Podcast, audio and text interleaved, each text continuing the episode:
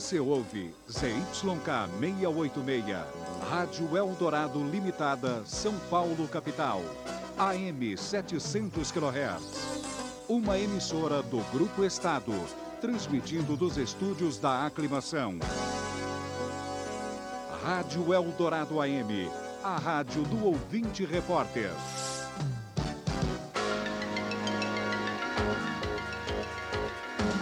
No ar, Eldorado à tarde. Um exame diário dos principais temas que movimentam a cidade, o país e o mundo. Debates, entrevistas, prestação de serviços, o andamento dos principais mercados nacionais e internacionais e o acompanhamento da notícia em tempo real. Eldorado à tarde. Correspondentes apostos no Brasil e nas principais capitais do mundo. Apresentação de Chiara Luzatti. Duas horas e três minutos em São Paulo. Boa tarde. Começa aqui o Eldorado à Tarde desta segunda-feira, dia 13 de março do ano 2000. Nesta segunda-feira, o Eldorado à Tarde vai mergulhar em um universo à parte. Durante as três horas do programa, vamos dividir com o ouvinte dos 700 kHz as emoções que fazem a atmosfera no interior do maior presídio da América Latina. Vamos conhecer o dia a dia dos mais de 7.300 detentos saber como é a rígida hierarquia na casa de detenção, conversar com figuras importantes do Carandiru. Você é nosso convidado para este Eldorado à Tarde especial. Percorra conosco os sete pavilhões da casa de detenção. Saiba qual é o peso do respeito às regras de conduta, qual é o valor de um maço de cigarro, da fé, da família, da palavra. Há alguns anos havia aqui uma placa atrás da mesa do diretor. É mais fácil um camelo passar pelo buraco de uma agulha do que um rico entrar preso na casa de detenção. A, a, placa não existe mais, mas a máxima pode ser estendida aos políticos. Aliás, se todas as denúncias de corrupção envolvendo a administração municipal de São Paulo forem comprovadas, a casa de detenção vai precisar de mais um pavilhão e isolado, longe dos que aprenderam a honrar a palavra empenhada. Duas horas e quatro minutos, começamos aqui este é o Dourado à Tarde especial. Lembrando que você participa conosco. Dúvidas ou comentários pelo telefone 32746700 ou pelo fax 32746701. Se preferir, use a internet. Nosso endereço é eldorado, arroba radioeldorado.com.br. Neste programa especial, nós não teremos hoje a participação do paisagista Raul Canavas com jardins e afins também não teremos o Eldorado Consumidor, mas continuamos com a prestação de serviços, com as informações ao cidadão paulistano a respeito das denúncias feitas pela primeira-dama da cidade de São Paulo, dona Nicéia Pita. Desde sexta-feira, os nossos repórteres estão a postos, acompanhando cada informação nova que surge. E durante todo o Eldorado à tarde, eles voltam com mais informações direto da Prefeitura de São Paulo, do Ministério Público e também da Câmara Municipal. Duas horas e cinco minutos, começa aqui o Eldorado à tarde. Eldorado à tarde. Um exame diário dos principais temas que movimentam a cidade, o país e o mundo. Aqui estou mais um dia, sob o olhar sanguinário do vigia. Você não sabe como é caminhar com a cabeça na mira de uma HK. Metralhadora alemã, o de Israel, estraçalha ladrão que nem papel. Na muralha em pé mais um cidadão. Duas horas e seis minutos, começamos aqui o Eldorado à Tarde, direto da Casa de Detenção no Carandiru, e o repórter Fábio Portela percorre os pavilhões e durante todo o programa vai trazer informações ao vivo, conversando com os detentos. Fábio Portela, boa tarde. Boa tarde a você, que era Luzati, exatamente. Também estamos do lado de dentro das grades do maior presídio da América Latina e vamos percorrer as celas, os pavilhões, enfim, todos os locais aqui dentro do Carandiru que pouca gente conhece. Pessoas normalmente acham que por aqui há apenas celas, mas os detentos têm uma vida social bastante intensa aqui dentro do Carandiru. Eles trabalham, eles participam de eventos culturais, enfim, desenvolvem uma série de atividades e são exatamente essas atividades que nós vamos estar eh, trazendo ao longo desse programa especial do Eldorado à Tarde. E uma coisa que chama muito a atenção quem chega aqui no Carandiru é o grande número de artistas. Talvez seja a maior concentração de artistas por um metro quadrado da cidade de São Paulo. Todo mundo aqui faz alguma coisa, alguns escrevem poesia, outros fazem música e muitos desenham. Praticamente todas as paredes aqui dentro do complexo penitenciário do Carandiru estão desenhadas. Os motivos preferidos pelos artistas aqui da detenção vão dos temas religiosos, muitas imagens de Jesus Cristo e de Nossa Senhora por aqui. E também, é claro, o esporte. Muitos distintivos do Corinthians, pelo menos por enquanto só do Corinthians eu pude observar, mas praticamente em todos os pavilhões é possível observar alguma referência a Jesus Cristo e também ao Esporte Clube Corinthians Paulista. Kiara. Ok, Fábio Portela, obrigada. E nós vamos conversar exatamente, você falou de esportes, está aqui conosco o seu Monarca, ele é presidente da FIFA, Federação Interna de Futebol Amador. Monarca, boa tarde, como vai? Boa tarde. Monarca, você é um dos presos mais antigos aqui da Casa de Detenção? É, eu estou já há 24 anos e 4 meses. Eu acho que sim, né? Agora, como é que funciona? A gente ouve muito falar a respeito das, das normas uh, de conduta internas que são muito rígidas. Apesar dos presos ficarem uh, fora das suas celas durante o dia, existe um código de conduta entre os, os, presos que é muito rígido, não é isso? Ah, não, com certeza. Eu acho que mais o respeito entre todos os companheiros, né? Todo mundo respeita, cada qual respeita seu espaço. O, o meu espaço termina onde começa o do próximo e daí por diante. Mas como é que funciona? Quem não respeita? É de que maneira não, a pessoa entra na linha, digamos não, assim? Eu acho que todos respeitam. Aqueles que não respeitam, ele também não é bem aceito, certo?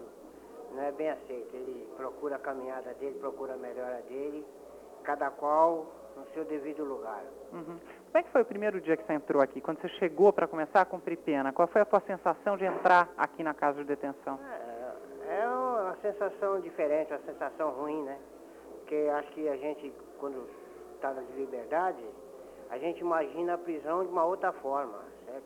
Eu acho que talvez até um pouquinho mais, mais ruim, mais, mais péssimo, né? Mas a gente, com certeza que a gente procura o dia a dia, certo? A gente, como se diz, o respeito um pelo outro, é, a gente procura, certo, um ajuda ao próximo, o próximo ajuda. Tem, tem muita, muita união, nós temos muita união aqui dentro. Uhum.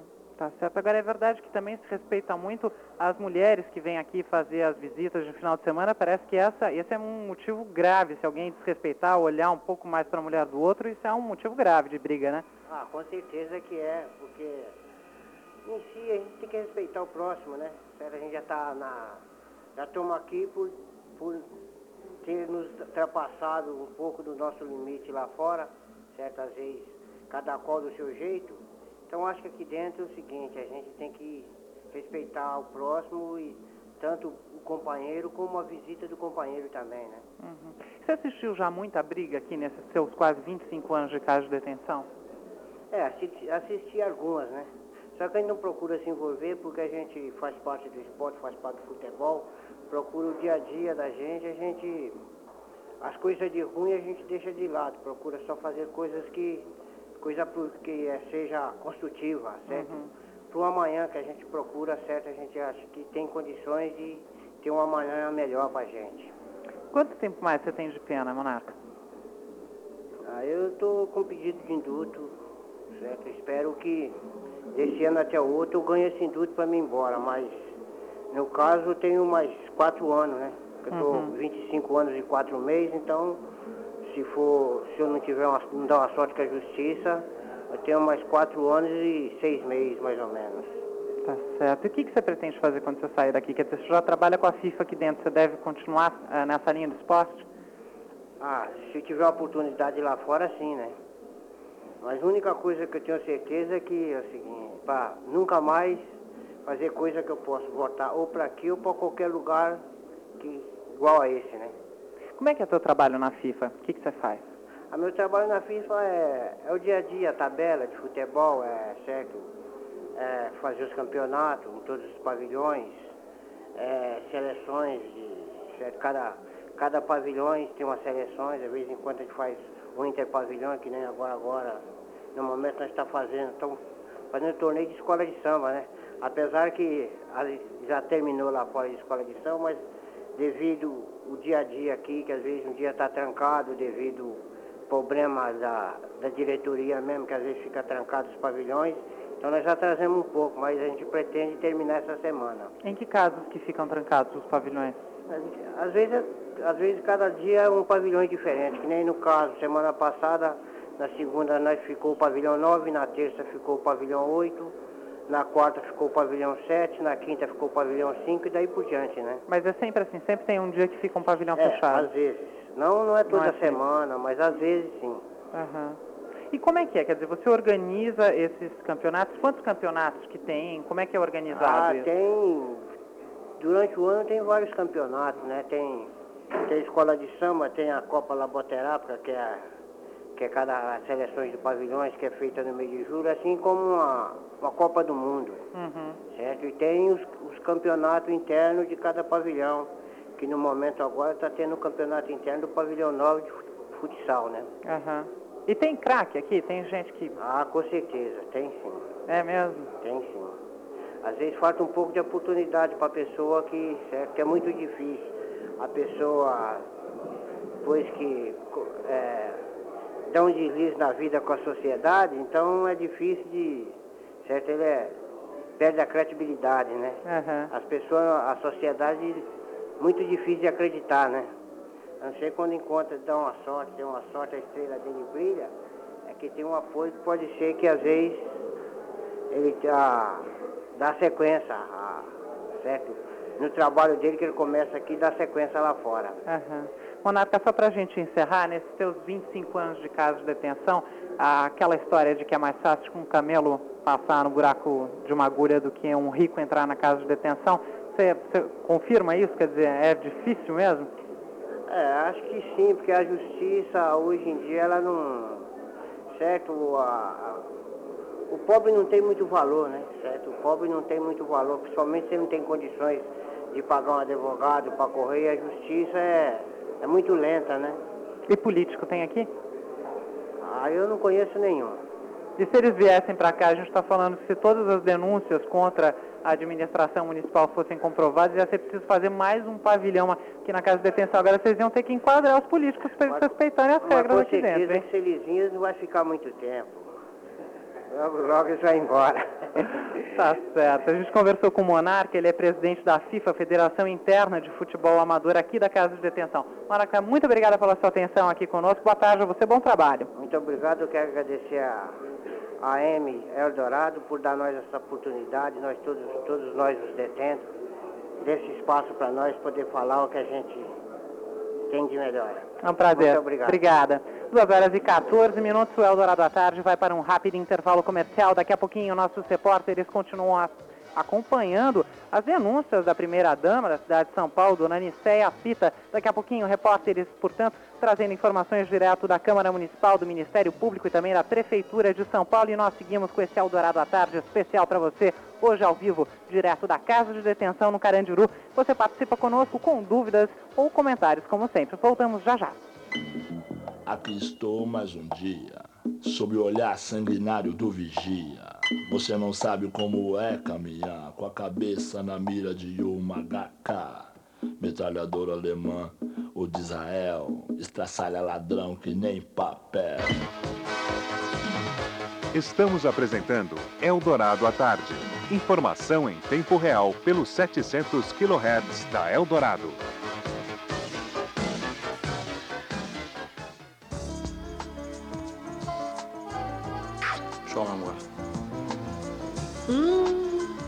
Vai com esse perfume tão gostoso? Não é perfume. É o meu desodorante. Red Marchand. Red Marchand protege muito mais e tem um perfume irresistível. Por que você não liga e avisa que tá de cama? Mas eu acabei de sair da cama. Mas vai voltar. Não importa onde você vá, vá de tré de Marchand. O inusitado, o inesperado, o surpreendente. Horizontes, com Luiz de Souza Queiroz. Japoneses estão testando nas lojas de discos um computador que guarda na memória todas as músicas de 6 mil CDs, o que corresponde a mais de 60 mil canções. O cliente interessado em ouvir uma música deve apenas pegar a capa do CD, dirigir-se a um dos leitores óticos distribuídos pela loja e fazer o feixe de laser passar por cima da faixa do disco que pretende ouvir. Daí, é só pegar o fone de ouvido e o computador faz a música tocar, sendo capaz de atender a várias dezenas de clientes ao mesmo tempo. O sistema ainda está em testes, diz a Associação da Indústria de Discos do Japão. Mas se der certo, a capacidade de memória do computador vai ser incrementada, de maneira que ele possa memorizar todas as músicas de 100 mil CDs. Luiz de Souza Queiroz, para Eldorado. Atenção corredores! No próximo sábado, dia 18, às quatro e meia da tarde, acontece a primeira etapa do Circuito Corpore de Corridas 2000. Serão seis quilômetros de corrida com largada e chegada no estacionamento do MAN, no Parque do Ibirapuera. Faça sua inscrição na sede da Corpore, na Avenida Brigadeiro Luiz Antônio, 4444. Mais informações pelo telefone 884-4188. Circuito Corpore de Corridas 2000. Apoio Rádio Eldorado. Pelos 700 kHz, este é o programa Eldorado à Tarde. Canal aberto para sua participação com perguntas e comentários. Ligue para 3274-6700. 3274-6700. Ou envie sua pergunta por fax para 3274-6701. 3274-6701. Pela internet, anote o nosso endereço eldorado@radioeldorado.com.br. Repetindo, eldorado@radioeldorado.com.br. Manda um recado lá pro meu irmão, se tiver usando droga, tá ruim na minha mão. Ele ainda tá com aquela mina. Pode crer, moleque, é gente fina. Duas horas, agora sim, 2 horas e 18 minutos. Seguimos aqui com Eldorado à Tarde, hoje ao vivo, direto da Casa de Detenção do Carandiru. Vamos falar agora de religião aqui conosco, no pavilhão 6, um stand aqui montado para a Rádio Eldorado. Estamos aqui conosco com a Antonina Andreotto, ela é missionária da Igreja Brasil para Cristo. Antonina, boa tarde, como boa vai? Boa tarde, tudo bem? Então tá bom. Também conosco o Vanderlei Donizete, ele é pastor da Igreja Assembleia de Deus. Vanderlei, boa tarde, como vai? Boa tarde, tudo bom? Pois é, eles fazem aqui um trabalho uh, religioso junto aos mais de 7.300 detentos do, do, Carandiru. E eu queria saber, primeiro, o Vanderlei é um ex-presidiário que resolveu trabalhar uh, uh, junto aos detentos, né? Sim. Como é que você começou com isso, Vanderlei? Comecei com o Evangelho através de um louvor, que ele falou muito comigo e eu achei que Jesus estava me chamando. E eu deixei o mundo das drogas, do crime, para ser um religioso.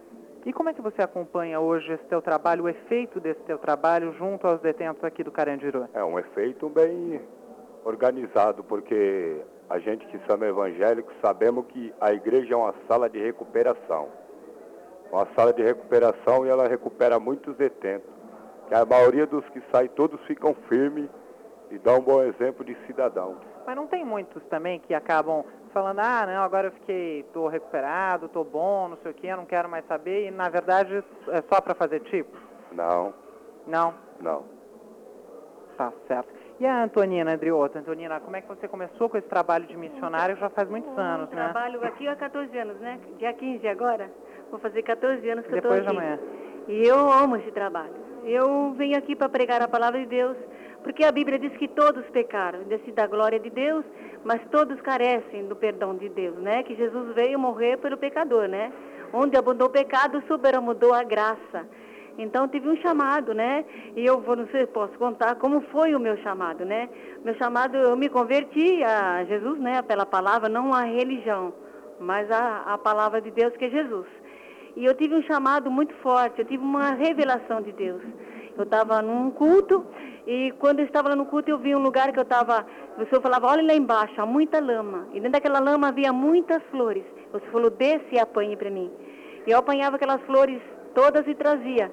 E quando o Espírito Santo falou no meu coração, falou, olha lá embaixo, olha os teus pés. Então, você vai num lugar que há muitas flores, há muita lama, mas você não vai se contaminar. Então, o meu intuito aqui é de pregar realmente só a palavra de Deus. Eu tenho tido resultado, tenho recebido alguns ex-presidiários na minha casa, tenho recebido algumas ex-presidiárias, que eu não trabalho só aqui, faço um trabalho com mulheres, uhum. e eu vejo que o resultado é realmente, como nós dizemos nós, os evangélicos, é uma bênção, porque o único que pode libertar o homem e a mulher é Jesus. Uhum. E eu estou aqui e estou assim desenvolvendo um trabalho agora mais pesado um pouco, né, os casamentos, né? Depois vou estar falando como surgiu né, o problema dos casamentos, né? Que nós a nós não, a Bíblia, né? Que nós temos que estar diariamente sinceridade perante Deus, né? Uhum. E algumas pessoas querem estar junto com a gente, congregar junto os irmãos, né? Precisa localizar a situação perante Deus e perante os homens, né? Então nós estamos envolvendo esse casamento. Pela minha contagem, quem está tá cadastrando eles, vai ter uns 150 casamentos lá para o mês de maio. Vai vir um juiz, né? E nós vamos fazer uns, esses casamentos aqui para ligar a situação. Tanto que eu digo para ele, né? Precisa dar um nome a essa mulher que fica na fila lá fora. Tem filhos também, tem uns que são amaziados, já tem quatro, cinco filhos, né? Então, o nosso trabalho aqui é intuitivamente levar a palavra de Deus. E eu não me arrependo nem um, um pouquinho. Nenhum motivo da minha vida tá assim. Às vezes eu fico aqui o dia inteiro, né? Uhum. Eu entro às vezes às nove, saio daqui às vezes três e meia. Mas o resultado compensa? Compensa. Compensa porque eu tenho resultado de pessoas que saíram daqui uhum. já com estabilizado. Tem pessoas que têm feito um trabalho muito bom, sabe? Mulheres consertada realmente por Deus, né? Ah. Eu digo religião não, mas Jesus, Jesus realmente resgata o homem do pecado, amém? Ok, a gente vai continuar falando sobre religião, só que agora as informações quem traz é o repórter Fábio Portela, 2h23, Fábio. Pois não, Chiara, eu estou ao lado do João Pereira Neto, ele também um detento aqui do Carandiru, que faz parte do grupo chamado de Quinto Mundo. É um grupo que também trabalha esse lado espiritual, mas o João estava me explicando que para eles há dois caminhos, o lado da esquerda e o lado da direita, o lado do alto e o lado de baixo, o lado claro e o lado escuro. E esse pessoal do Quinto Mundo segue exatamente o lado da esquerda, o chamado lado escuro do Espiritismo. É isso mesmo, João? Entendi direito? É, é o lado esquerdo do Espiritismo, né? Seria igual você falou aí, o quinto mundo, né? Quinto mundo do espiritismo. É acima da Umbanda, da Quimbanda e por aí em diante.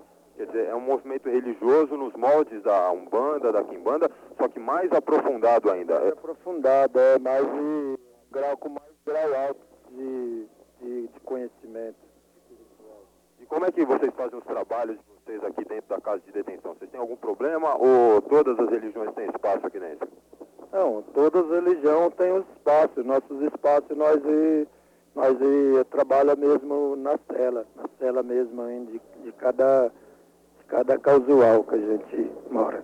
E agora, tem muita gente aqui evangélica, muito pessoal também da igreja católica. Vocês sofrem algum tipo de discriminação é, por serem é, considerados talvez até adoradores do demônio? Aqui dentro do Carandiru, vocês sofrem? Tem algum tipo de problema entre o pessoal que é da igreja evangélica e o pessoal que é do quinto mundo, que segue essa tendência do lado esquerdo do espiritismo? Não, a gente não tem esse problema porque religião cada um segue, serve a que quer, né? E não tem esse tipo de problema. Porque religião cada um serve a que quer, cada um segue o Deus que querer e nós não tem esse tipo de problema. Vocês fazem oferendas também aqui dentro? Não, não, aqui não tem oferenda. Não tem, não tem essa fita de oferenda. Só para a gente concluir, o pessoal estava falando da recuperação, né, das pessoas que chegam aqui com problema de drogas. Vocês também se preocupam com esse lado da recuperação do pessoal que se torna adepto dessa doutrina, dessa filosofia do quinto mundo? A gente se preocupa porque essa doutrina nossa, já para começar, a gente não é usuário de droga e não pode usar droga. É especialmente proibido usar droga. Pessoas que entram nessa doutrina nossa é, já entra às vezes a pessoa já entra sabendo que não pode usar droga e ali através do espírito no dia a dia, ele pedindo com fé, é, todos que entrou sempre foi ajudado. Eu mesmo sou um exemplo disso, que eu era usuário de droga e faz muito tempo que eu não ponho mais droga na boca. Tá certo, eu agradeço ao João Pereira Neto, ele do, faz parte do movimento chamado Quinto Mundo, aqui dentro do Carandiru, um movimento religioso que segue as linhas de esquerda, as linhas escuras do Espiritismo, trazendo também ah, as informações a respeito desse movimento ao sincretismo religioso aqui dentro do Carandiru. Kiara. Vou agradecendo aqui aos nossos dois entrevistados, a dona Antonina Andreotto, que é missionária da Igreja Brasil para Cristo. Muito obrigada pela sua atenção aqui conosco. Deus abençoe você também. Muito obrigada. Agradecer também ao Vanderlei Donizete, pastor da Igreja Assembleia de Deus. Muito obrigada, Vanderlei. Bom trabalho. Obrigado, bom serviço. 2 horas e 26 minutos, seguimos aqui no Eldorado à Tarde, direto da Casa de Detenção do Carandiru. Vamos falar de trabalho. Agora são 2 horas e 26 minutos. Já estão aqui conosco a Ana Maria Isidoro, ela é integrante da Fundap, a Fundação de Amparo ao Trabalhador Preso. Ana Maria, boa tarde, como vai? Boa tarde. Tudo bem? Tudo bem, é um prazer estar aqui junto com a Rádio Dourado, que mais uma vez tem dado um apoio aqui para o pessoal da Casa de Detenção. Prazer é todo nosso. Também conosco o Carlos Cusunori, ele é responsável pela parte de produção da Casa de Detenção. Carlos, boa tarde, como vai? Boa tarde, tudo bem? É, gostaria de agradecer já primeiramente à rádio que vem divulgando sobre os trabalhos nossos, né? E agradecendo ao público de ter um pouco de consideração sobre nós, sobre o trabalho, né? Que aqui nós somos umas outras vidas, mas querendo uma luta sobre um trabalho. Pois é, essa questão do trabalho, muitas pessoas falam, ah, eles, as pessoas estão presas e não trabalham, a gente fica sustentando essas pessoas e tal. Você certamente já deve ter ouvido esse discurso da boca de muitas pessoas, Muito. porque eu acho que todo mundo já ouviu. Como é que funciona essa questão do trabalho? Mais do que a questão da remissão de parte da pena, para cada três dias trabalhados, há um de remissão de pena. De que maneira que os presos encaram o trabalho dentro da casa de detenção? O trabalho, ah, nós encaramos de uma forma que, que é um tempo que nos ocupa além de nós estarmos presos, a gente tem um direito de trabalho. E o trabalho, é, como podia falar, ele tira os problemas que nós temos lá do lado de fora, ocupando com a mente com os serviços uhum. aqui dentro. Com isso, ajuda muito a gente, né? Tá certo. O Carlos é um dos detentos aqui da Casa de Detenção e também é responsável pela parte de produção da Casa de Detenção. Ana Maria, como é que você vê uh, o empenho dos detentos aqui da Casa de Detenção na produção? Que tipo de, de, de, que tipo de produto é feito e de que maneira eles lidam com isso? Bom, eles fazem vários tipos de produtos, né?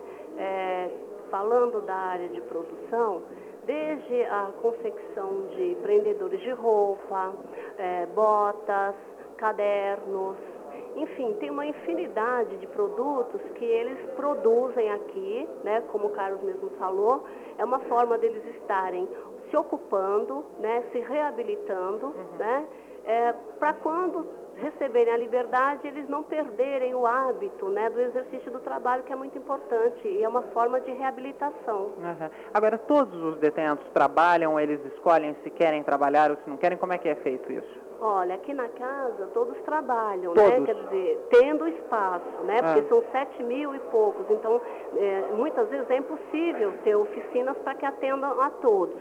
Mas aqueles que desejam é, uh, executar né, uma profissão, desempenhar um trabalho, desenvolver um trabalho, eles se inscrevem à medida de que vai surgindo vagas, eles vão sendo atendidos. Uhum. Né? Claro que é impossível atender a toda a demanda. Mas você mas diria que dá para atender quanto dessa demanda? Quantos por cento? Eu acho que o Carlos pode responder Carlos. isso melhor. Uma faixa de 3 mil e 400 presos. Quase metade. Quase a metade. Quase a metade. Quase a metade. Uhum. Sendo que dessa metade, uma faixa de 1.400 presos trabalham para administração. Uhum. E o restante é trabalhos do patronato, setores, né? Que as firmas que, que nos fornecem os material e como é que vocês recebem? É, esse dinheiro é, vocês recebem pelo trabalho, ele é depositado numa caderneta de poupança, é passado à família, como é que é? Não, é passado à família. A família. Aí, no caso, é convertido em cigarro uhum. e paga os trabalhadores aqui dentro também. Aí a, não, é a opção. Uh, não entendi. Há, Eles passam para a família? Isso, há uma opção de, de o trabalhador ele receber lá fora para a família ou ele receber em cigarro aqui dentro. Ah, entendi. Você Aí fuma? é uma Oi? Você fuma, Carlos? Fumava. Fumava, agora não fuma não, mais? Já faz um bom tempo. Mas mesmo assim você não. negocia com cigarro? É, porque o cigarro é o valor, a, mo a moeda da cadeia, né? Uhum. Porque o dinheiro aqui não pode, seria contravenção. Agora tem a questão do status de cada função aqui dentro, né? Então tem os faxineiros, que tem os faxinas, que tem, tem. um status. Quer dizer, eu, eu, eu, queria que você desse essa hierarquia, o que, que é mais legal, o que, que é melhor e assim uh, sucessivamente. Ah, bom, a faxina, ela cuida do prédio da, do, sei lá, é, o andamento da cadeia, ou seja, a manutenção dela, né? Então, Aí vem a parte dos encarregados dos setores uhum. e os trabalhadores. Mas os faxinas são os que têm maior status aqui dentro? Sim, em termos sim. Uhum, tá certo. Ana Maria, para a gente encerrar, quais são os principais desafios que você encontra à frente da Fundap? Então, a FUNAP é uma instituição que está envolvida né, com a reabilitação. Então, nós temos o departamento, né, a diretoria de produção, né, que tem os trabalhos, que traz as oficinas aqui para a Casa de Detenção, não só a Casa de Detenção, mas todos os presídios. E nós temos também a diretoria de recursos e promoção humana, né, ligada à educação. E aqui na detenção nós estamos desenvolvendo o projeto Drama, tá? que é um projeto de prevenção à AIDS. Uhum. E como nós vamos fazer isso? Estamos realizando esse trabalho a partir da escola, né? com todos os alunos, né? porque aqui os, alunos, os presos também estudam, tá? E a FUNAP é a instituição né, que há muitos anos vem desenvolvendo o trabalho de reabilitação né, do reeducando através da escola. Então, nosso projeto, é, nesse momento, além da, da, da escola, da, da, garantia do primeiro grau, né, seria também a prevenção da AIDS, tá, que nós estamos desenvolvendo com todos os reeducandos matriculados na escola, é, desenvolvemos com a diretoria da casa, que nos abriu as portas, né, para que nós realizássemos o trabalho, e funcionários, né, uhum. né, porque a AIDS é uma questão que é coletiva e é uhum. é importante. É, que nós desempenhemos uma atenção especial. Fala-se numa taxa de 15% dos, dos, dos detentos da casa de detenção portadores do vírus HIV. Você confirma essa estatística? Olha, eu não tenho dados específicos né, sobre isso, mas eu acredito que seja daí para mais. Tá? Okay. Infelizmente. Tá certo. Nós conversamos com a Ana Maria Isidoro, ela é integrante da FUNAP, a Fundação de Amparo ao Trabalhador Preso. Muito obrigada pela sua atenção. Obrigada a você. Boa tarde. Boa tarde. Agradecer também ao Carlos Cuzunori, ele é responsável pela parte de produção da casa de detenção. Carlos, muito obrigada pela sua atenção conosco. Obrigado. Boa tarde. Boa tarde. 2 horas e 33 minutos, você está acompanhando hoje um Eldorado à Tarde especial ao vivo, direto da Casa de Detenção no Carandiru. Nós vamos a um rápido intervalo, voltamos daqui a pouquinho com outras informações para você. Daqui a pouquinho também participação do repórter Fábio Portela, que percorre os pavilhões aqui da Casa de Detenção. E daqui a pouquinho também mais informações da equipe de reportagem do 700 kHz, que continua acompanhando o andamento das denúncias feitas pela primeira-dama da cidade de São Paulo, dona Nicéia Pita. Várias acusações, vários depoimentos também que você acompanha ao longo da programação do 700 kHz. 2h33, nós voltamos já já. Tá ruim na minha mão, ele ainda tá com aquela mina. Pode crer, moleque, é gente fina. Este é o programa Eldorado à Tarde. A cidade, o país e o mundo em seu rádio. Entregas rápidas com o trânsito de São Paulo. É possível sim. Chame a Bike Courier e deixe um de nossos ciclistas profissionais cuidar de sua encomenda. Serviço rápido, seguro e ecológico com o menor custo da cidade. Ligue e comprove a qualidade e eficiência de nossos serviços. 549-6422. 549-6422. Bike Courier, sua melhor opção para um serviço de entregas rápidas em São Paulo. Rádio Eldorado AM em defesa do meio ambiente e da cidadania. Motorista, cidadania é também tratar bem a cidade. Não jogue lixo nas ruas. De segunda a sexta-feira, no Jornal Eldorado, ouça em duas edições as novidades da área de seguros, com nosso comentarista, o advogado e consultor Antônio Penteado Mendonça. Oferecimento Lar Unibanco Seguros. A gente cuida da sua casa tão bem quanto você.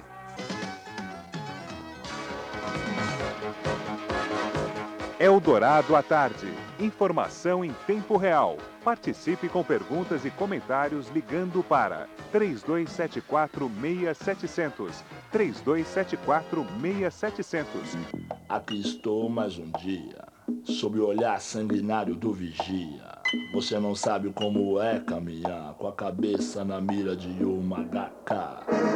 2 horas e 35 minutos, voltamos com Eldorado à Tarde. Hoje um programa especial para você, ao vivo, aqui do Pavilhão 6 da Casa de Detenção no Carandiru. Lembrando que você participa do programa conosco, enviando suas dúvidas ou comentários pelo telefone 3274-6700 ou pelo fax 3274-6701.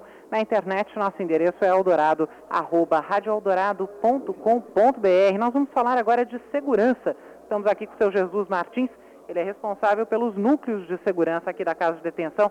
Seu Jesus, boa tarde, como vai? Boa tarde, tudo bem? Tudo bem. Seu Jesus, como é que funcionam esses núcleos de segurança? São sete pavilhões distribuídos por todo o terreno da casa de detenção e cada pavilhão tem aí entre uma variação entre 500 e 2 mil presos alojados e cada pavilhão tem a sua rotina, o seu dia a dia. Os presos ficam alojados nesses pavilhões. Pela manhã eles são liberados em torno de 7, 7 e meia e ficam nos campos de arejamento, na escola, nas atividades de trabalho. E ao final da tarde eles são novamente recolhidos e essa é a rotina do uhum. presídio. Agora, tem alguns presos que têm um horário de, de, de, de ir de volta para a cela, digamos assim, de dormir mais cedo do que outros, né? Por exemplo, alguns funcionários, alguns detentos que eh, têm atividades profissionais dentro da casa de detenção têm alguns privilégios eh, nesse sentido, não? Correto. A população que trabalha no presídio, justamente por ter mais atividades e estar tá mais ocupada, essa população ela é trancada um pouco depois porque quando eles terminam a atividade de trabalho, eles precisam voltar, precisam tomar, ah, fazer o asseio pessoal, precisam cuidar das suas coisas e, e só depois então que eles são trancados, uhum. numa segunda tranca. Agora, como é que é o relacionamento uh, diário com os detentos? A gente sabe, já falamos isso aqui ao longo do programa, que existe um, um, código, uma ética, uma conduta, enfim, regras de conduta muito bem estabelecidas e que são seguidas uh, quase sempre, né? Aliás, coitado daquele que não segue. Mas de que maneira se dá o relacionamento entre os funcionários e os detentos nesse quesito da segurança? Com respeito. Bastante respeito e interpretando também o, o limite dos dois grupos, porque embora haja o grupo que cuide da segurança e haja também a população carcerária, no final das contas estamos os dois grupos dentro do presídio. Então, a gente sabe respeitar a ética do preso, que é uma ética extremamente rigorosa e de execução sumária, quer dizer, não tem apelação quando se quebra uma regra da vida dos presos. E eles sabem também que tem que respeitar as normas do presídio, tem que respeitar a disciplina e a segurança para a gente poder conviver com o mínimo de harmonia possível. Uhum. É, para o preso fica mais complicado, porque ele acaba tendo que respeitar e obedecer duas regras, a deles, que é muito mais rigorosa que a nossa, e obedecer também a nossa, que é para a gente ter um mínimo de, de harmonia, né? Uhum. E para a gente que convive com o preso no dia a dia, a gente acaba tendo que observar esses dois lados. A gente não pode exigir do preso que ele quebre essa ética, essa regra deles, porque a gente está colocando a vida dele em risco. E a gente também não pode abrir mão das normas disciplinares. Uhum. Então tem que fazer tudo com muito bom senso, com muito cuidado, Afinal de contas, é o maior presídio do mundo em população. Pois é, o senhor participa, senhor Jesus, da chegada de um novo detento ao Carandiru? Nesse processo todos, de recepção? Todos os presos que chegam à casa de detenção, eu converso pessoalmente com cada um deles, representando a, a diretoria do presídio, a administração do presídio. E para cada um deles eu pergunto pessoalmente se ele tem algum problema no presídio, se ele tem algum inimigo de morte ou não é, a acusação que foi feita para que ele, estiver, para que ele esteja preso, se ele tem algum conhecido, alguma pessoa conhecida dentro do presídio para facilitar um pouco ou diminuir o sofrimento dele aqui. Uhum. Então é feita com cada um dos presos que chega uma entrevista pessoal. Quanto tempo você trabalha aqui? Há 14 anos nesta unidade. Uhum. É verdade que a partir uh, do momento em que se liberou, se liberaram as visitas íntimas, terminou, ou pelo menos diminuiu muito o número de estupros entre detentos? Sem dúvida, sem dúvida, porque o homem confinado, preso, é, é, privado do convívio social e privado de um contato mais íntimo com a sua companheira, esposa, amiga, namorada, ele fica numa situação muito mais tensa. A libido fica represada. Isso vai ter que ser colocado para fora de alguma forma. Como eles vivem no, no, mundo diferenciado do restante da população, isso era colocado para fora de forma mais violenta, com atentado violento ao pudor, o desrespeito ao próprio companheiro preso.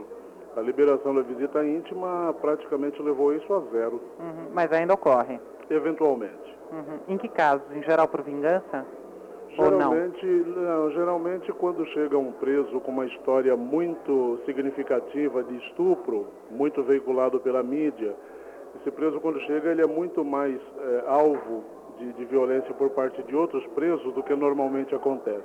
Uhum. No dia a dia do presídio, isso praticamente não ocorre. Não ocorre porque há visita íntima. Chega no final de semana, o preso vai ter a sua esposa, a sua namorada. Uhum. A violência sexual foi reduzida para praticamente zero no interior do presídio atualmente. Uhum.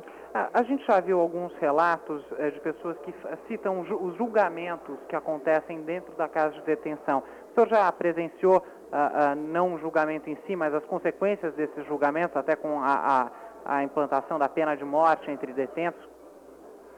É o que eu disse no começo. Há uma regra muito bem definida, muito bem clara entre a população carcerária, entre os presos, nesta ou em qualquer outra cadeia. E essa regra, quando ela é quebrada, o preso que quebra essa regra ele tem que arcar com todas as consequências, porque o julgamento é sumário e a execução também. Se nós na sociedade estamos discutindo filosoficamente no, no campo do politicamente correto a implantação da pena de morte ou não, entre a população carcerária, isso não é objeto de discussão, isso acontece. Então, se o preso ele lesa a moral de outro preso, se ele desrespeita a visita de outro preso, ele é um sério candidato a, a, a aprovar a pena de morte. Uhum. Seu Jesus, só para a gente encerrar, há quem diga que tolera-se dentro da casa de detenção o consumo da chamada Maria Louca, que é um tipo de aguardente, também de até de maconha, de outros entorpecentes, porque não teria como conter tantos detentos uh, em segurança, evitar rebeliões e fugas em massa aqui dentro. O senhor confirma essa informação? Não há tolerância nenhuma nesse sentido tolerância nenhuma. O que há é uma limitação muito grande de recursos humanos para se fazer uma revista rigorosa ou, ou, um trabalho ostensivo com relação a, a que se evitar ao fabrico da, da pinga improvisada ou Maria Louca ou uh, a circulação de drogas no presídio. Nós contamos hoje em atividade, por exemplo, com cerca de 60 guardas para tomar conta de, de, mais de 7 mil presos. Quer dizer, é humanamente impossível. É, é, a tolerância, na medida do possível com esse efetivo, ela é bastante rigorosa. Haja vistas que há poucos dias agora nós apreendemos nove armas de fogo e mais de 20 quilos de explosivo no interior do presídio. Há facilitação para a entrada dessas coisas? Não, não é facilitação, porque é uma dificuldade para se fechar todas as possibilidades e na medida do possível a repressão contra esse tipo de situação ela é bem rigorosa. Ok, nós conversamos aqui na Eldorado à Tarde com o seu Jesus Martins. Ele é responsável pelos núcleos de segurança aqui na casa de detenção. Seu Jesus, muito obrigado pela sua atenção aqui conosco. Bom trabalho. Obrigado a vocês. Sejam sempre bem-vindos a esta nossa casa. Muito obrigada. 2h43, o repórter Fábio Portela continua percorrendo os pavilhões da casa de detenção. Onde é que você está, Fábio? Não. Daqui a pouquinho, informações com o repórter Fábio Portela, ao vivo, direto da casa de detenção no Carandiru. Daqui a pouquinho nós vamos conversar também com a Rita Cadillac, que já está aqui conosco na casa de detenção. Você participa. Dúvidas ou comentários pelo telefone 32741700 ou pelo fax 32746701. Se preferir, use a internet. Nosso endereço é eldorado, arroba radioeldorado.com.br. Nós voltamos já já. Sabe o que eu desejo, sabe o que eu penso. O dia tá chuvoso, o clima tá tenso. Vários tentaram fugir, eu também quero. Mais de um a cem, a minha chance é zero. Você ouve o programa Eldorado à tarde. Debates, entrevistas e prestação de serviços.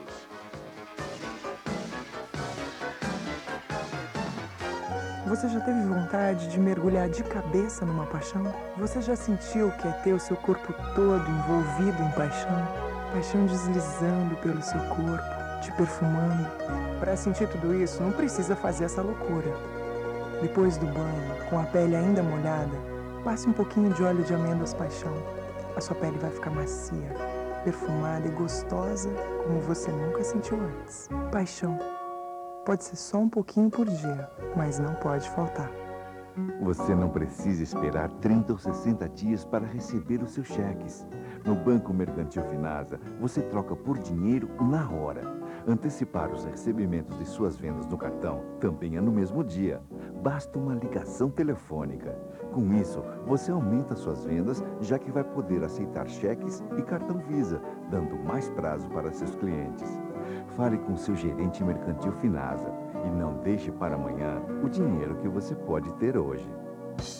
Na Rádio Eldorado, você tem um guia prático da vida saudável. Vivendo em Forma com Marcos Paulo Reis. De segunda a sexta-feira, em três edições. No Jornal Eldorado, Espaço Informal e Estadão no Ar. Vivendo em Forma. O preparador físico expert em fitness Marcos Paulo Reis ensina a melhor maneira de você alcançar um bom condicionamento físico sem comprometer a saúde. Vivendo em Forma com Marcos Paulo Reis, o personal trainer dos ouvintes da Rádio Eldorado. De segunda a sexta-feira, durante o Jornal Eldorado, Espaço Informal e Estadão no Ar. Eldorado AM, 700 kHz, liderando tendências. Participe do Eldorado à tarde com perguntas e comentários pelo telefone 3274-6700. Repetindo o telefone para perguntas e comentários: 3274-6700. Ou envie sua pergunta por fax para 3274-6701. 3274-6701. Manda um recado lá pro meu irmão. Se tiver usando droga, tá ruim na minha mão. Ele ainda tá com aquela mina. Pode crer, moleque, é gente fina. 2 horas e 46 minutos, voltamos com Eldorado à tarde, hoje direto da Casa de Detenção no Carandiru, um programa ao vivo com você, para você, nesta segunda-feira, dia 13, e a Rádio Eldorado continua desde sexta-feira acompanhando o andamento das denúncias feitas pela primeira-dama da cidade de São Paulo, dona Nicéia Pita. Vamos atualizar as informações agora. Outros destaques que chegam com a repórter Filomena Saleme, que fala do Ministério Público. Boa tarde, Filomena. Boa tarde, Kiara Luzati, falando isso mesmo no Ministério Público, onde está prestando depoimento neste momento a ex-primeira-dama de São Paulo, dona Nicéia Pita, que chegou aqui por volta de uma e meia da tarde. Depoimento que está sendo feito por seis promotores e dois procuradores, deve demorar pelo menos cinco horas. Essa é a previsão da própria promotoria. E quem chegou agora há pouco por aqui, que movimentou a imprensa, foi o empresário Jorge Unes, empresário que consta nas denúncias, também foi denunciado pela ex-primeira-dama Pita. Ela disse que na casa do empresário, que é amigo do prefeito Celso Pita, só para o ouvinte lembrar, empresário que emprestou em uma época 600 mil reais para o prefeito Celso Pita, quando os bens deles estavam bloqueados, fez esse empréstimo, disse até que seria uma doação para o prefeito pela amizade ao prefeito. O empresário chegou agora e disse que pretende assistir ao depoimento, que isso, segundo ele, como advogado, é um direito constitucional. Ele não quis falar sobre as denúncias, disse que Dona Niceia ainda é uma amiga dele e não quis é, falar se as denúncias verdadeiras, o que ele acharia dessas denúncias. Pedimos a destituição do presidente Armando Melão da presidência da Câmara Municipal e, paralelamente a isso, desencadearmos o processo de uma CPI.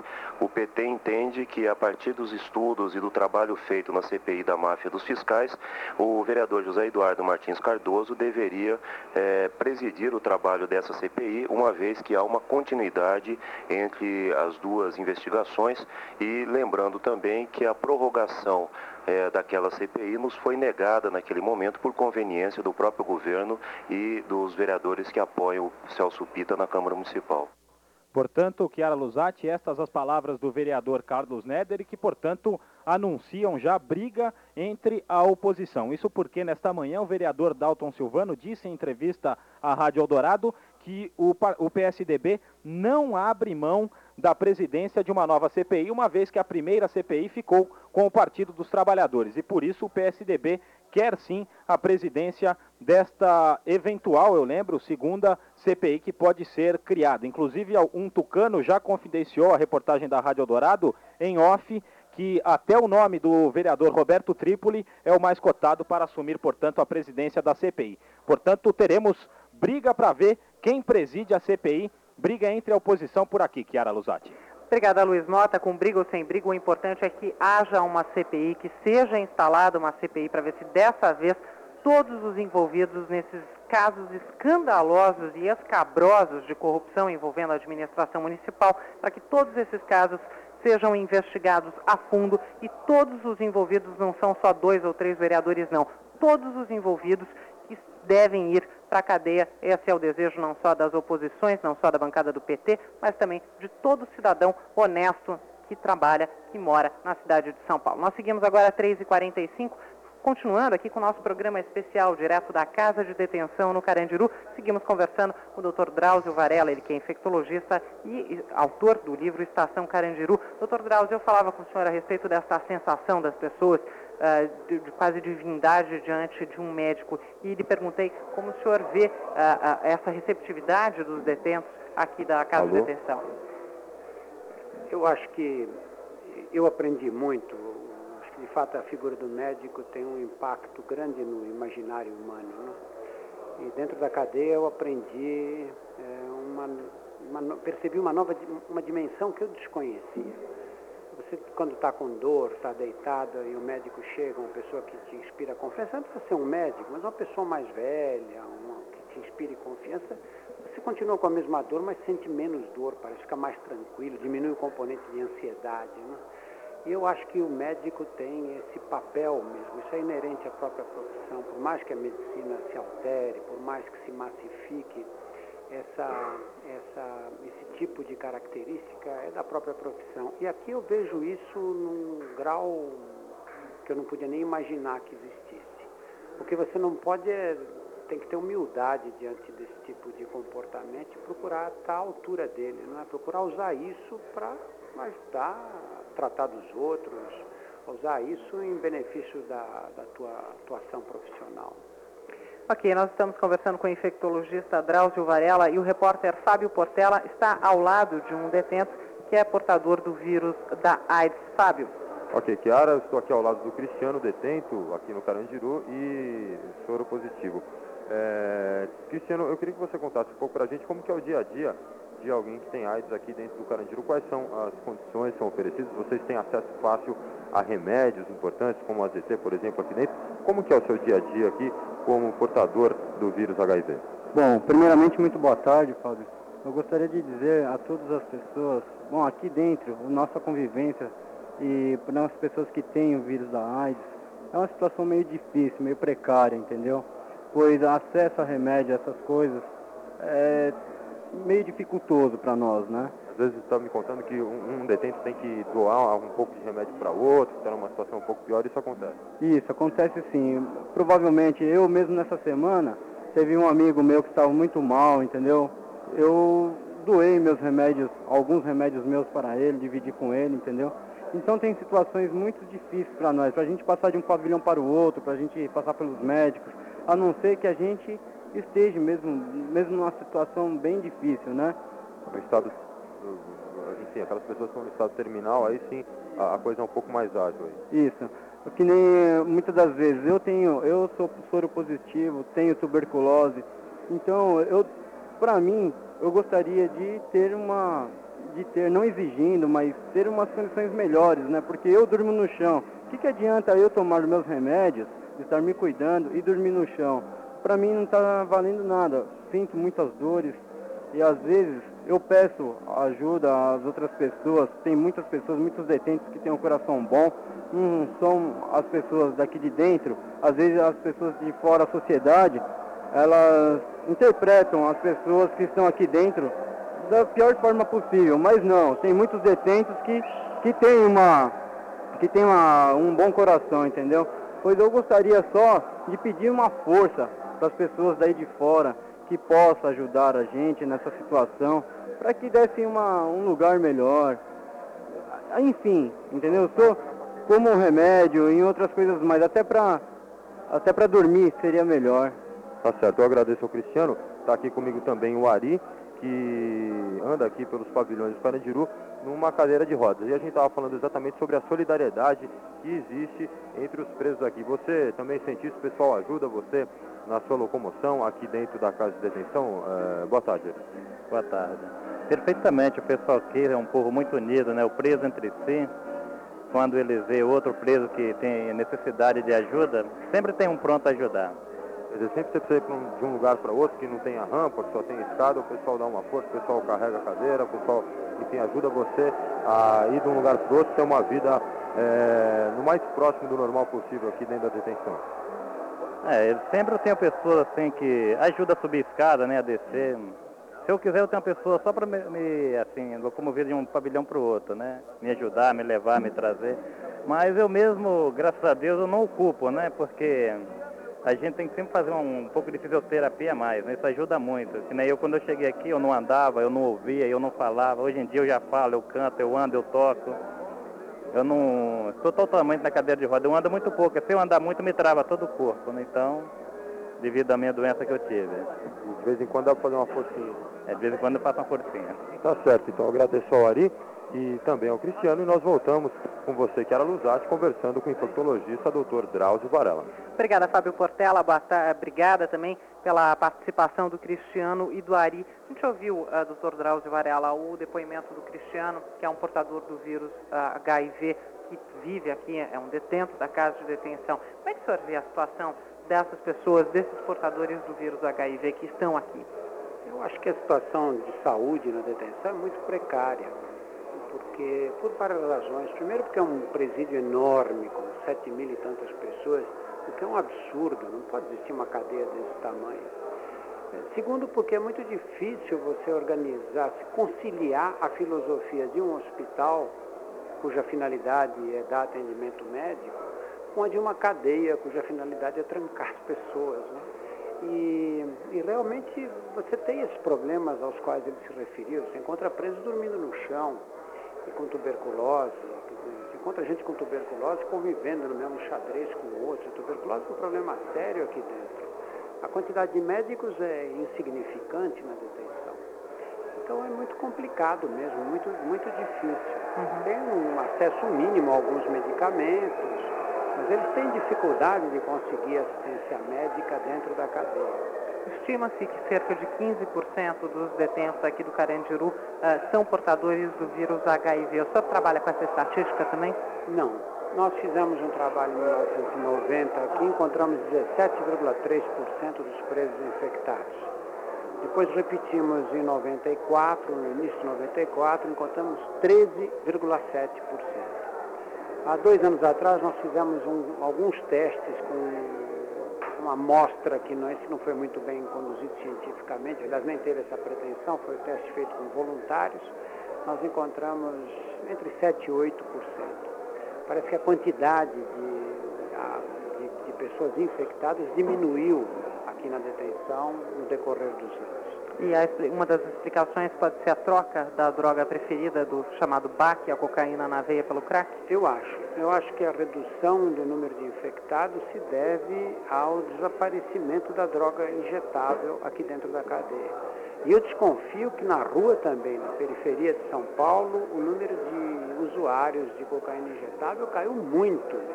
A conversa que eu tenho com o pessoal aí, com os que chegam na cadeia, os que chegaram recentemente à cadeia, é que, é que o número de usuários de droga injetável ficou bem, bem menor hoje.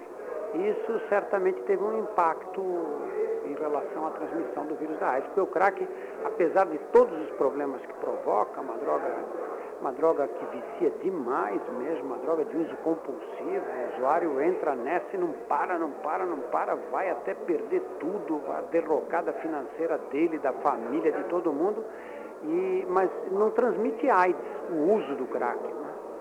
E ao, ao passo que quando você usa droga injetável, não adianta, aí vai todo mundo pega, porque essa seringa acaba sendo usada por mais de um, por mais cuidado que eles tenham, todos acabam se infectando.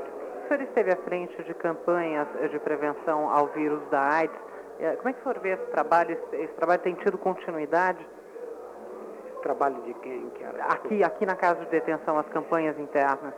Olha, nós temos feito algumas coisas aqui. Nós temos um gibi, que é o Vira-Lata, que é distribuído periodicamente. O próximo número vai sair agora, o oitavo número já.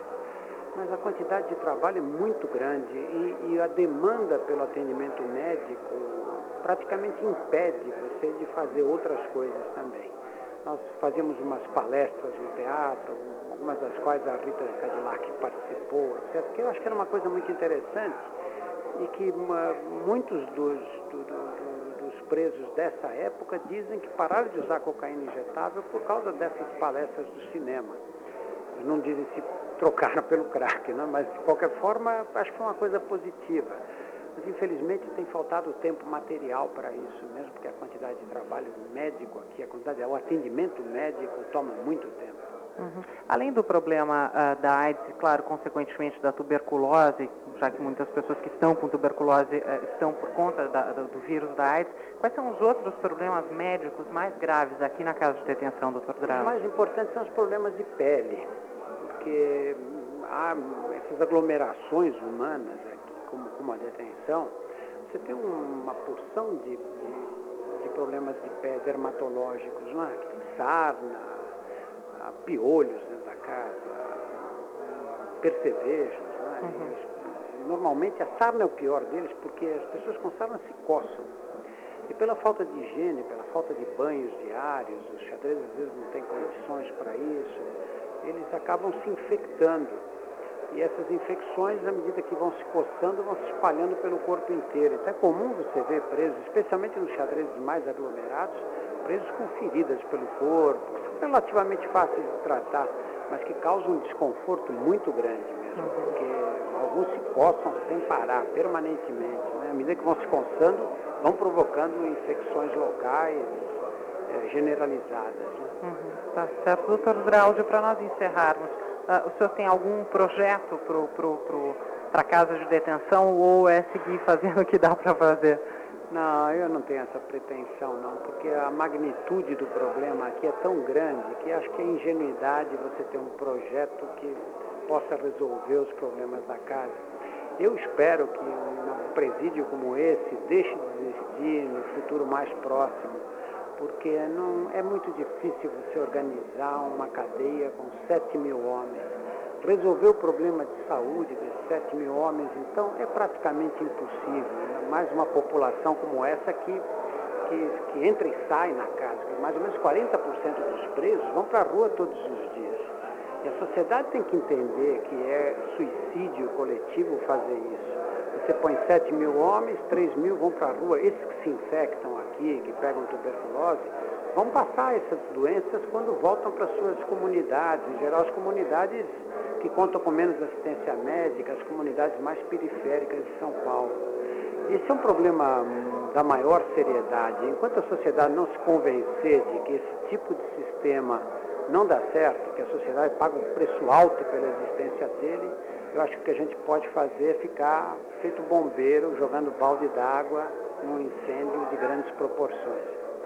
Ok, nós chegamos ao final do nosso tempo. Eu queria agradecer muitíssimo ao infectologista, Dr. Drauzio Varela, que também é autor do livro Estação Carandiru. Dr. Drauzio Varela, mais uma vez, muito obrigada pela sua atenção aqui conosco. Parabéns por esse trabalho. Até uma próxima oportunidade. Eu que agradeço, Kézia. Obrigada. E agora nós vamos acionar mais uma vez o repórter Fábio Portela, que está aqui na casa de detenção, percorrendo aí os corredores. Agora faltam dois minutos para as quatro horas, Fábio. Ok, Kiara, nós vamos observando aqui a movimentação no interior da casa de detenção. E um fato bastante curioso, digno de nota, merece registro, foi a saída de Rita Cadillac aqui no Eu pavilhão. Imagino do pavilhão número 6, que era você não tem ideia do alvoroço que foi a saída da Rita Cadillac, considerada a madrinha dos detentos. Ela veio aqui para o Salão Nobre, que fica um pouquinho afastado de onde está montado o nosso estúdio, e vários detentos pediram para tirar fotos ao lado de Rita Cadillac. Ela subiu em um palco, improvisaram ali um, um fundo e um fotógrafo apareceu e se formou uma fila de mais de 60 detentos, todos eles querendo tirar fotos agarradinhos com a Rita Cadillac, todos eh, dando beijinhos, realmente foi um alvoroço pessoal aqui, é, tentando, e como ela estava no palco, né, na, na parte alta do palco, todo mundo bem agachadinho no chão, tentando ali um ângulo um pouco mais ousado da Rita Cadillac, que veio para cá com uma micro saia como ela mesma registrou. E o pessoal já vai se empolgando aqui, depois que a Rita passou por aqui com o nosso programa também hoje no pavilhão número 6, o pessoal já vai se descontraindo e já estão inclusive ensaiando uma capoeira aqui. Vamos botar o som da capoeira, vamos ver quem que toca melhor o birimbau aqui. o atabaque, quem, quem, quem, quem entende de atabaque aqui?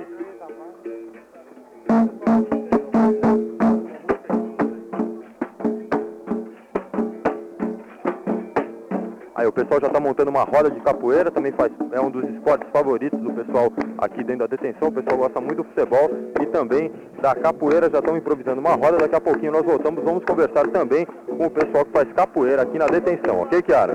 Ok, Fábio Portela, obrigada pelas suas informações. Agora eu imagino o tumulto que a Rita Cadillac deve ter provocado na saída, porque o que tinha de gente aqui perto dela.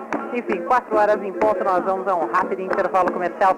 Voltamos daqui a pouquinho com a última hora do Eldorado à Tarde. Hoje um programa especial para você, ao vivo, de dentro da casa de detenção no Carandiru. Vamos falar de música na volta do intervalo comercial e vamos falar de esportes também. Quatro em ponto, voltamos já já. Tira um dia menos ou um dia mais, sei lá, tanto faz. Os dias são iguais. Acendo um cigarro e vejo o dia passar. Mato o tempo pra ele não me matar. Eldorado Saúde com Dr. Carlos Alberto Pastore. Oferecimento Vitaçá Stress. Tá precisando de uma forcinha? Toma Vitaçá Stress. Vitaçá Stress combate o cansaço do dia a dia. Qual a importância do bom humor?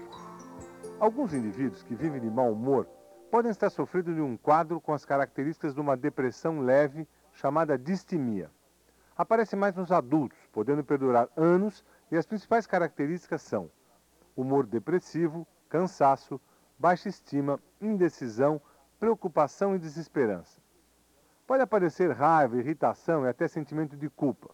O problema é que esses sintomas confundem-se com mau humor, cujo quadro eventual tem curta duração e altera o relacionamento das pessoas.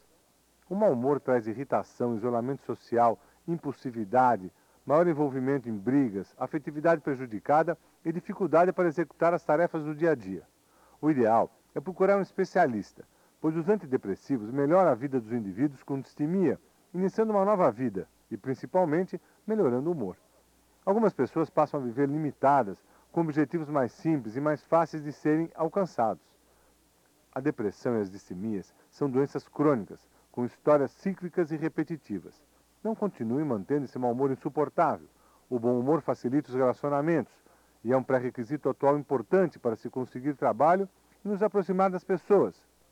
Procure, caro ouvinte, um especialista. Melhore seu humor e não leve a vida tão a sério.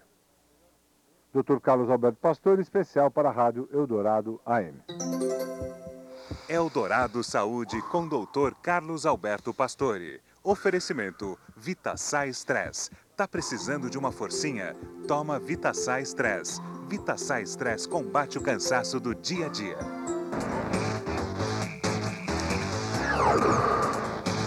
Pelé sempre surpreendeu o mundo com suas jogadas mágicas e com sua incrível forma física.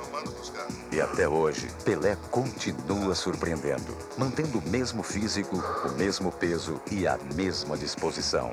O segredo, a gente conhece faz tempo. Pelé toma Vita Sai Stress. E você, tá precisando de uma forcinha? Toma Vita Sai Stress. Regata do Descobrimento. Acompanhe na Eldorado a cobertura completa do evento que comemora os 500 anos da história do Brasil, refazendo a Rota de Cabral. Nossos repórteres trazem todas as informações e o que evoluiu em cinco séculos na história da navegação. Regata do Descobrimento. Embarque conosco em mais essa aventura. Oferecimento Banco Bandeirantes, o único que dá 13 dias sem juros no cheque especial. Rádio Eldorado, utilidade pública. Com a proximidade das eleições municipais, queremos dar nossa contribuição para a faxina moral na política paulistana. Por isso, está disponível no site www.radioeldorado.com.br a relação dos vereadores que votaram pelo fim da CPI que investigava a máfia dos fiscais da Prefeitura. Visite o nosso site, imprima a lista e distribua entre os parentes e amigos. E não se esqueça, na próxima eleição, você dá o troco.